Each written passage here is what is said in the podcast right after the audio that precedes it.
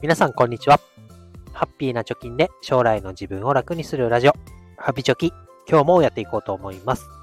このラジオでは、2人の子供の教育費や時代の変化に対応するお金として、10年で貯金ゼロからインデックス投資を中心に1000万円を貯めるということをゴールにしております。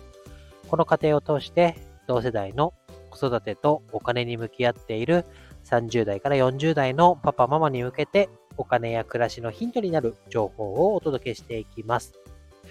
今日はですね、ライフプランを作ってみようというところから感じたことについて話していきたいと思います。題してですね、ライフプランを作っていて気づいてしまった2つのことというテーマです。で子供がね、今小さいからなんとかね、家計は回ってるけど、大きくなったら習い事をさせたりとか、とはスマホを持ちたいとか、あとはお小遣いが欲しいとかね、いろいろこうお金絡みのこと、まあ、支出が増えるってことになるよなって考えました。そしたらね、今はなんとか回ってるけど、それが果たしてね、今後どうなっていくんだろうと。今の生活をしていてお金はちゃんと回るのかなというところを思ったわけです。で、ライフプランシミュレーションっていう言葉聞いたことありますでしょうか？これはですね、え自分の将来のお金の流れを想定して、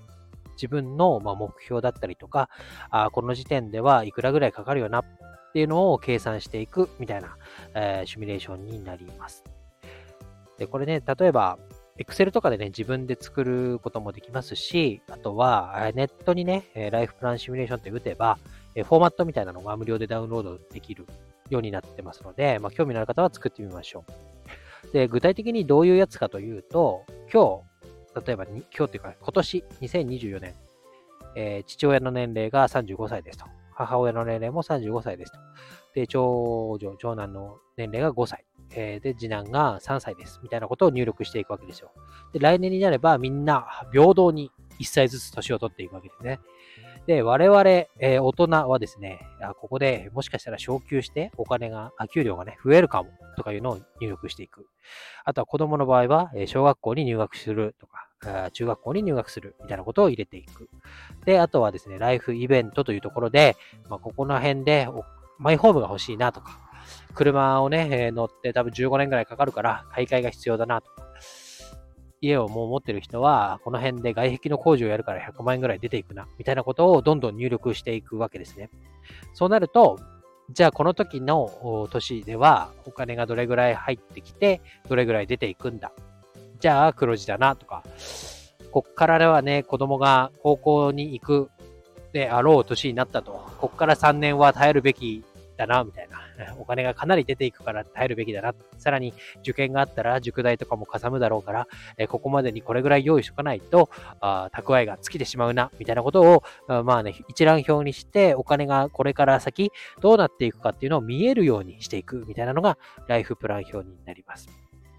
でね、これ2個気づいたよっていうタイトルに戻るんですけど、この2個っていうのは何かというと、子供はね、あっという間に大人になるな。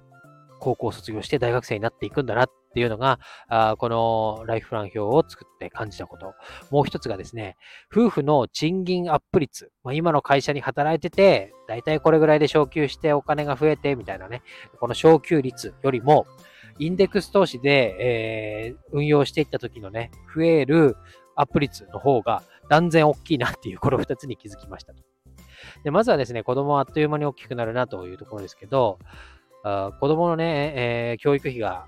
小学校から大学まで約1人、えー、約2000万円かかるなんと言われてね、そこに向けてお金を貯めていこうとやっているわけです。しかしですね、このライフプラン表を作るとですね、えー、今日常生きるのに精一杯で、こう、いつまでもこんな生活続くんだろうなっていう気持ちが半分ぐらいあるんですけど、そうじゃないんだと。子供も大きくなるし、環境も変わっていくんだよと考えたときにですね、じゃあ、小学校から大学まで2000万円かかるっていうのは、まあ、規制の事実としてあると思いますが、そこに、向けてね、お金を貯めるだけじゃダメなんだと。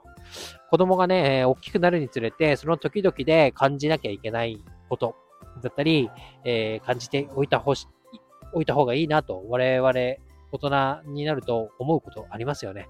そういう時間を使っていく。またはその時間に対してお金をかけていく。ってやらっていかないと、子供自身の経験値が上がっていかないよなっていうのを思ったわけですよね。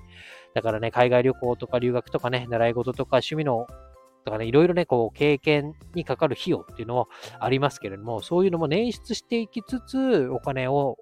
教育費として貯めていかなきゃいけないんだなと思いました。その教育費だけ、学校に通うお金だけを貯めていくってやると、子供はね、全然つまんないような大人になっていくかなと思います。視野を広げたりとかね、自信をつけたりとか、人間関係を築いたりとか、そういったところにね、えー、やっぱり経験っていうのが関わってくるかなと思いますので、そこの貯めると使うのバランスってかなり難しいなと思いつつも、このライフシミュレーションを作ったことによってね、子供もいつまでも子供じゃないっていうことが分かったよということです。次にですね、夫婦の賃金アップ率っていうのは、インデックス投資で増えていく、まあ、福利の力には負けちゃうんだなっていうことを気づきました。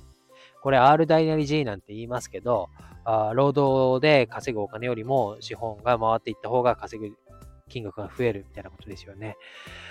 で、え仮にですね、インデックス投資をやって、で、市場全体をね、追従するような投資信託とかに投資をする、まあ、インデックえっ、ー、と、EMAX スリムシリーズの全世界株式だったり、S&P500 に投資すると。で、長期的にはね、まあ、3%ぐらいの利回りが期待できるよって思っとく、まあ、増える分にはいいですから、まあ、3%ぐらいは硬いだろうと思って計算していくとですね、えー、毎月5万円をその EMAX スリムシリーズに回していくと、20年後にはだいたい2300万円になるよと。で、20年後に今より2300万円稼げるかと言ったらね、そんなことはないですよね。で、厚生労働省が出してる、厚生労働省かな？出してる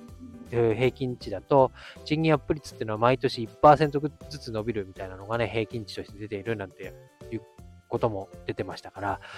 うん、これはね、投資をしつつ、お金を貯めつつ、使いつつっていうのを、ま、うまく回していかないと、働いてるからね、キャッシュが回ってるフローがあるからいいんだと思っているだけだといつかお金が尽きるなっていうのを思いました。これはね、さっきもライフシミュレーションやってみて、お金が極端にかかる年っていうのがどうしても出てきます。例えば子供が2人いて、えー、で、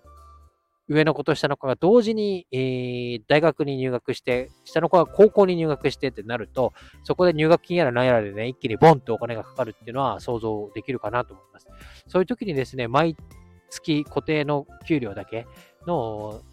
収入で考えていると、あれ足んないじゃんっていうことになると思います。そういう時にね、投資をしていることで、えー、運用はしつつ、切り崩してね、えー、使うと貯める、増やすっていうのを同時並行でできるっていうのは、投資の魅力かなと思いますので、まだね、子供が小さい方は、その、思いっきりお金が出ていく年までにお金をコツコツね、積み立てて、この福利の力を使ってね、資産形成していくのがいいのかなと思いました。なので、えー、ライフシミュレーションは、まあ、その時々に応じてね、見直して、えー、作り変えてっていうのが大事だと思いますので、まずはね、やってみる、作ってみるっていうところをややってみたらいいかなと思います。で、えー、自分で作るのめんどくさいなと思う方はですね、私も一度、えー、使わせてもらいましたが、リクルートがやってている保険チャンネルっていうサービスがあります。これはですね、フィナファイナンシャルプランナーの人と面談をして、一緒に、え、このライフプランシミュレーションっていうのを作ってくれる。まあ、いろんなね、えー、家賃いくらですかとか収入いくらですかって聞いていかれて、で、それをファナンシャルプランナーの人があデータを打ち込んでいってね、で、ライフシミュレーションが出来上がるっていうものですから、もういろいろかけたくないよと。うん、まあ、時間だけだったらね、差し出してもいいよっていう人はですね、ぜひこのサービス使ってみてください。無料でできますし、私がやってみた感想なんかもブログの記事に書いてますので、えー、このチャプター欄に URL 貼っておきたいと思います。ということで今日は、子供はいつまでも子供じゃないんだということと、どんだけね、頑張って仕事をしても資産形成のスピードには追いつかないよというところに焦点を当ててね、話してみました。ということで今日は以上になります。バイバイ。